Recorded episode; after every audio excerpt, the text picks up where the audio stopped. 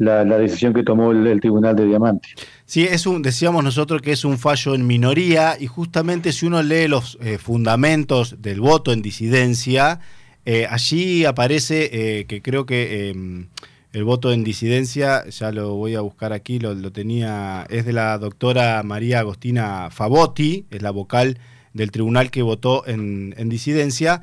se agarró de un argumento que creo que también tiene alguna validez jurídica. Y de ahí eh, yo hablaba con algunos asesores legales del Frente Justicialista a nivel provincial y me eh, marcaban este hecho, que en ese fundamento va a estar eh, centrada la apelación, que tiene que ver con que el artículo 291, que es el que marca esto que usted decía recién, en cuanto a que un intendente que fue dos veces candidato tiene que hacerlo de manera alternada, es una cláusula transitoria de la constitución provincial y no un artículo firme, digamos, del cuerpo de la constitución como es el 234, que es el que habla de, dos, de una reelección, que permite una reelección y luego solo una más. Y dicen, y dice justamente el fallo,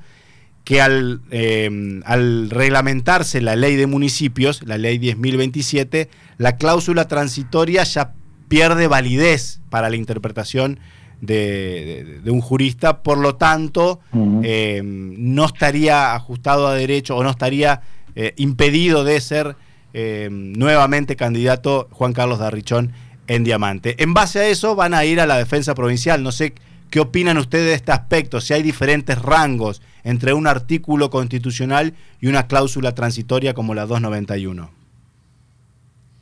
yo creo que la, cláusula transitoria del 291 fue justamente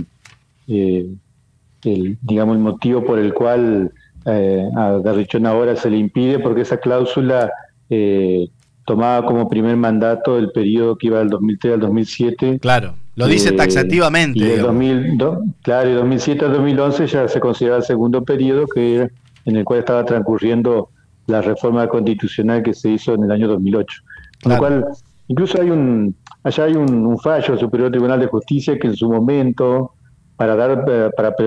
proveer certeza, lo hizo en su momento eh, Schaboni, estaba también el intendente de Richón allá por el 2011 y estaba también el intendente que era de mi ciudad, acá de Ramírez, eh, Daniel Kramer, eh, donde ellos también eh, le planteaban al Superior Tribunal que no se considerara como primer periodo el de 2007, 2003-2007, digamos, porque en ese momento no estaba vigente la Constitución reformada del 2008. Bueno, ese pedido fue negado por el Superior Tribunal de Justicia y, y claramente en ese fallo el superior dijo que se debía considerar el, primer y segundo periodo consecutivo del 2003 al 2011, con lo cual obligaba a esos intendentes a poder presentarse recién en el 2015 o en el 2019, como pasó en el caso de, Carlos de Richón. Claro. yo entiendo que la ley está bastante clara, está exhaustiva. Obviamente, como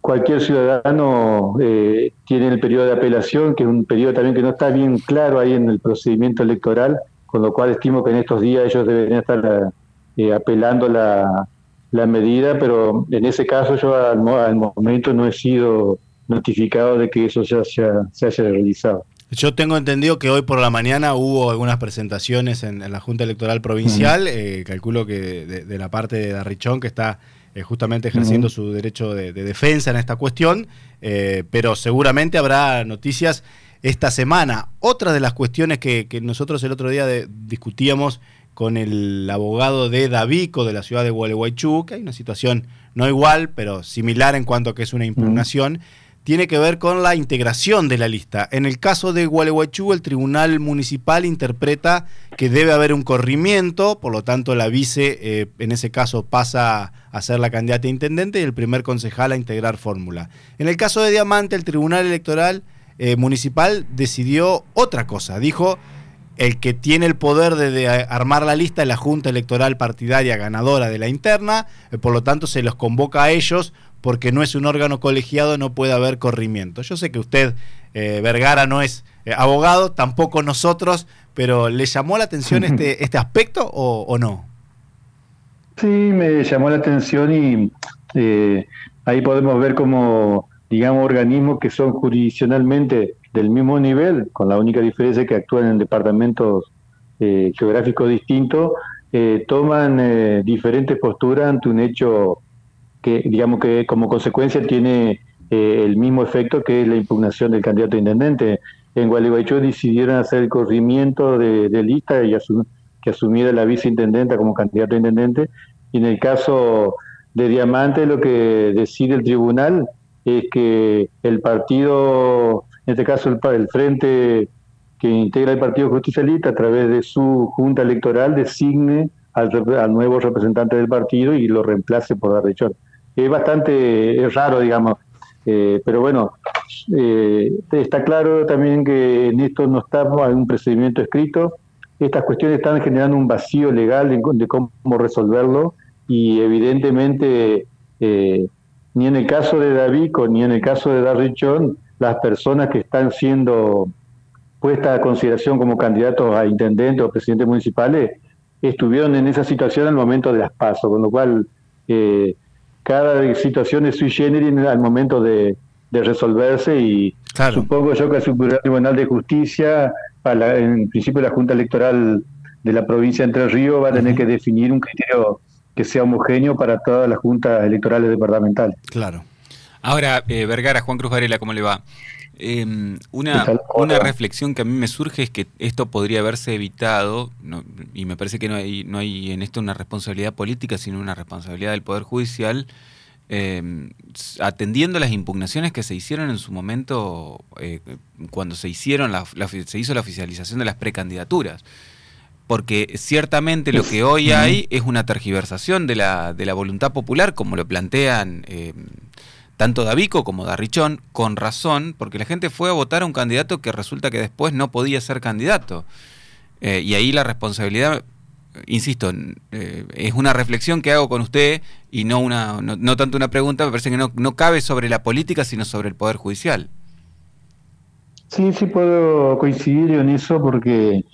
eh, al momento de haberse presentado la impugnación, en realidad las juntas electorales departamentales eh, lo que dijeron era que era abstracto decidir en ese momento porque no reunían la condición de candidato,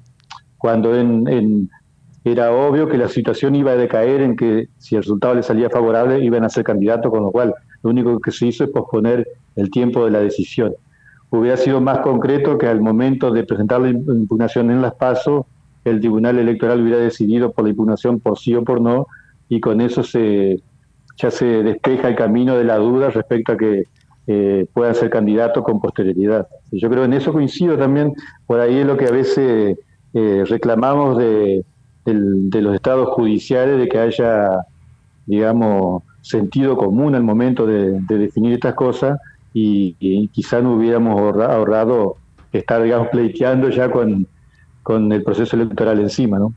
Intendente Vergara, lo saco de este lugar de diamante, lo llevo a, su, a su ciudad. ¿Qué lectura hace eh, de, lo que pasó en las primarias de cara a las elecciones generales? Los candidatos de Diamante se hicieron virales los de Miley por algunas cosas que dijeron de vender agua a Arabia Saudita. No le voy a contar a usted, seguro que en el pueblo corrió más que aquí la noticia, pero eh, ¿cómo ve la, elección, eh, la elección general ahí en Ramírez?